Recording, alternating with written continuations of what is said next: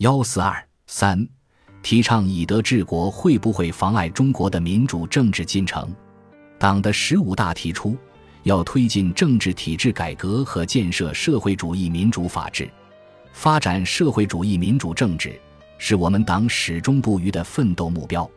发展民主必须同健全社会主义法治相结合，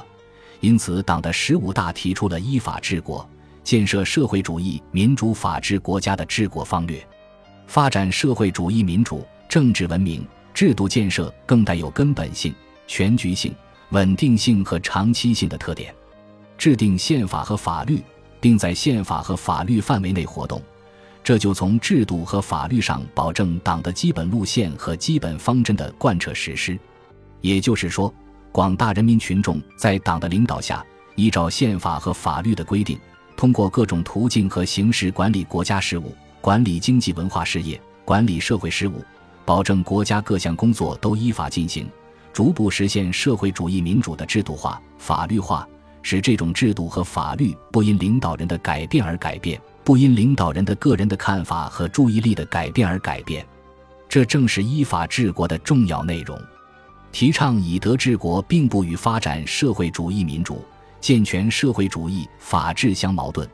没有民主法治建设，就没有社会主义，就没有社会主义现代化。同样，没有道德建设，也不会有社会主义，也不会有社会主义现代化。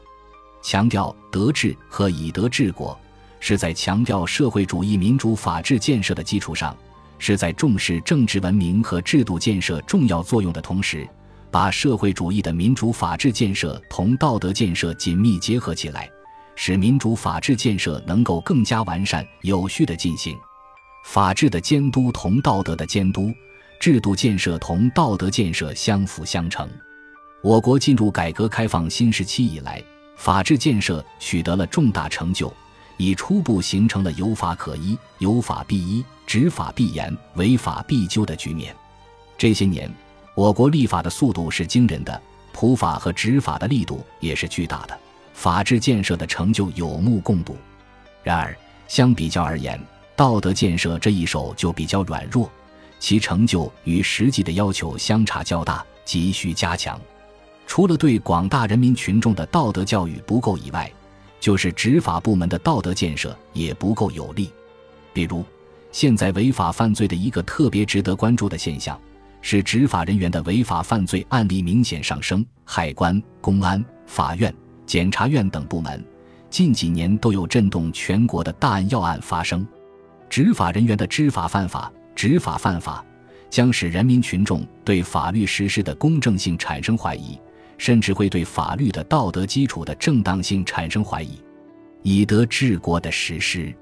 必将极大的有利于全民族的思想素质的提高，有利于广大干部和人民群众的道德水平的增强。能够更好地培育他们自强、自尊、自重、自信的觉悟，也就提高了他们尊重他人和发扬民主的精神，有利于我国的民主的发扬。四、怎样认识中国古代的德治和法治？在中国历史上，有所谓法治和德治的不同，这是大家都承认的。人们把主张法治的思想家称为法家，把主张德治的思想家称为儒家。我国古代法治的思想可以追溯到管仲、子产等。春秋时期，法治思想的主要代表人物有吴起、商鞅、申不害、慎道等；而战国末期的韩非是先秦法治思想的集大成者。德治思想可以追溯到西周的周公，他所提出的“皇天无亲，唯德施福，以德辅天，敬德保民，明德慎法”等思想。可以说是德治思想的滥觞。春秋时期的孔子是儒家德治思想的重要代表，他提出来的“为政以德”，譬如北辰，居其所而众星共之，《论语》为政，道之以政，齐之以刑，民免而无耻；道之以德，齐之以礼，有耻且格。同上以及君子之德风，小人之德草，草上之风，必偃。《论语》颜渊。的思想，可以视为儒家德治思想的圭臬和代表。毫无疑问，孔子和儒家的德治是同人治联系在一起的。但是，不能据此简单推论出德治就是人治或德治必然导致人治的结论。